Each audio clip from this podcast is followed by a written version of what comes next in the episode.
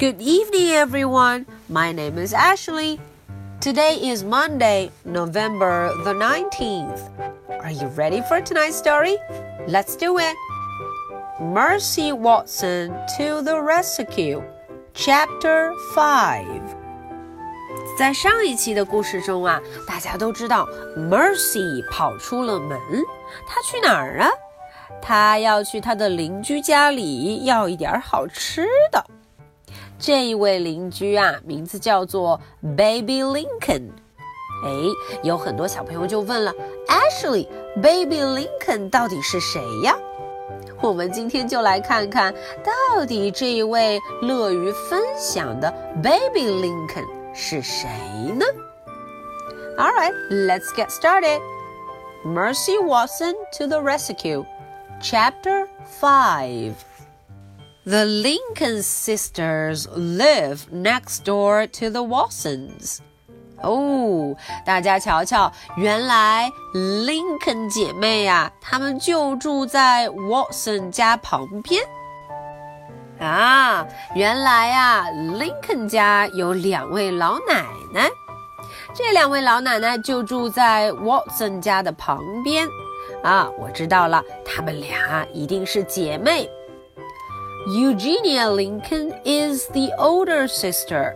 哦，左边这一位照片上戴着眼镜的老奶奶叫做 Eugenia，她呀是姐姐。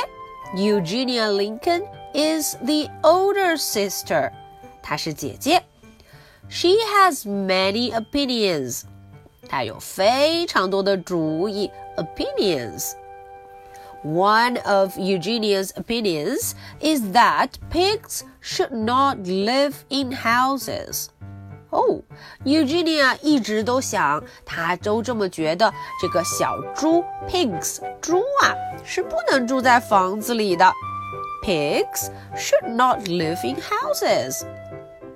Eugenia often says, "Listen closely to me, baby." Pigs are farm animals. They belong on farms.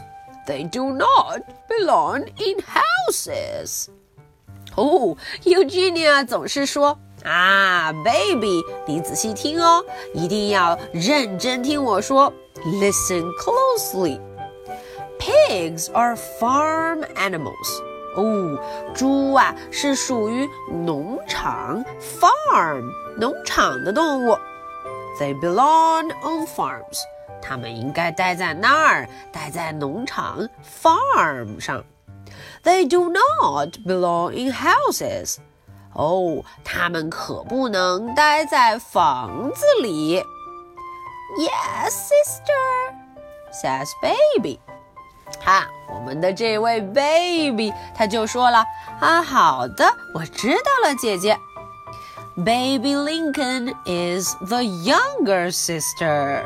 Who？，这个 Baby Lincoln 啊，也就是这位年纪小一点的奶奶，她呀是家里的小妹妹，所以大家都叫她 Baby Lincoln.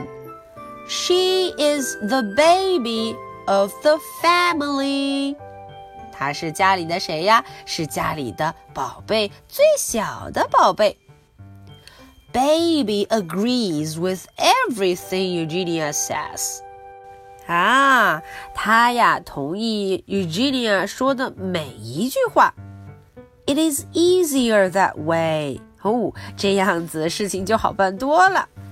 But secretly, Baby has an opinion of her own.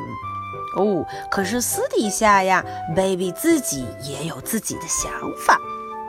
Baby's opinion is that Mercy is good company.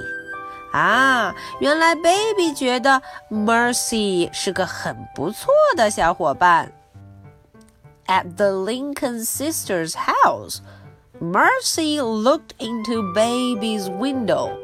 哦，到了这个 Lincoln sister，到了林肯姐妹的房子门前，Mercy 呀、啊，从窗户 window 从窗户看进去，看看这个 Baby Lincoln 在干嘛。She could see baby sleeping. 哦，他看见 baby 正在睡觉呢。呼呼。Mercy pressed her snout up against the window pane. 啊，大家看，Mercy 呀，把自己的鼻子 snout，嗯，就摁在了这个玻璃窗上。 她顶着这个玻璃窗，发出了一声 oink。But baby did not hear her. 可是 baby 没有听见啊。Snuffle said Mercy. Mercy 又叫了一声。But baby did not wake up. 哦，可是 baby 还是没有睡醒。Mercy tapped her hoof against the window. 哦，Mercy 呀，用自己的小猪蹄 hoof 哦敲了敲这个玻璃 window。Baby sat up in bed. 哦，Baby 坐了起来。Who's there? She said. 哦，她有点害怕了。她说：“Who's there? Who? Who? Who? 是谁呀？”Baby saw Mercy's snout pressed up against the window. 哦，他看见了 Mercy 的什么 snout？猪鼻子 snout。A monster! shouted Baby. A monster at my window! 哦，Baby 大声的叫了起来：“A monster! A monster!” Mercy shook her head. Mercy 赶紧摇头：“啊啊，我可不是 monster!” Sister! shouted Baby. Help! Help! A monster! Eugenia woke up. Oh no! Eugenia 睡醒了。她被这个叫声惊醒了。She did not put in her teeth. 哦，她来不及装上自己的假牙 teeth. She did not put on her glasses. 他也来不及装上自己的眼镜，忘记戴了眼镜 glasses. Eugenia went straight to the phone and called the fire department. 哦，他赶紧怎么样？拿起电话，phone 就打了电话，叫了消防员，fire department。There is a crisis of an uncertain nature at 52 Deckawoo Drive, said Eugenia Lincoln. Eugenia Lincoln 怎么说的？